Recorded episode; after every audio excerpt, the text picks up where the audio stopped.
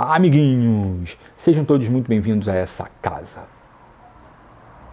Lá pelas tantas, Zeus, deus dos deuses na mitologia grega, monta o mundo e está tudo no seu devido lugar, está tudo exatamente como devia ser.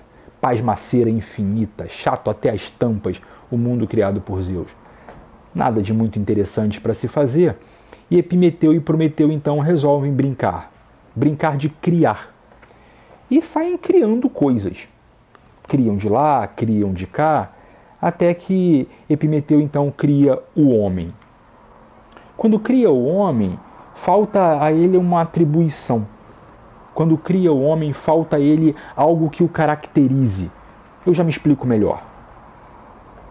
Quando a gente olha para a girafa, tem o tamanho, o leão, a força, é, o rinoceronte, a sua grandiosidade, e o homem? Nada.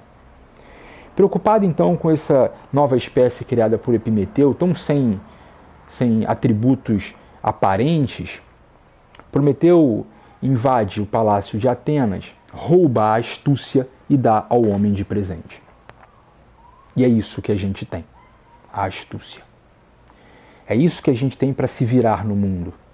É isso com isso que a gente vai contar para se haver enquanto essa bola azul gira pelo universo. Muito mais tarde, muito tempo depois dessa história, a gente vai encontrar um fulano chamado John Locke que vai dizer para a gente: olha, o homem nasce uma folha em branco. Quando Locke afirma que o homem nasce uma folha em branco, há nessa frase um conteúdo profundamente revolucionário. Há nessa frase um conteúdo profundamente transformador. Porque se o homem nasce uma folha em branco, como nos ensina Locke, filho de peixe, peixinho não é. Se o homem nasce uma folha em branco, como nos ensina Locke, a gente está sempre na iminência de construir algo novo. A gente está sempre na iminência de construir algo que seja exclusivamente nosso. Se nascemos uma folha em branco, como ensina Locke, estamos sempre na possibilidade, amigos, de construir a vida que queremos. Parece simples. Se a gente parar para pensar, Locke produziu esse pensamento no século XVIII. Só parece simples.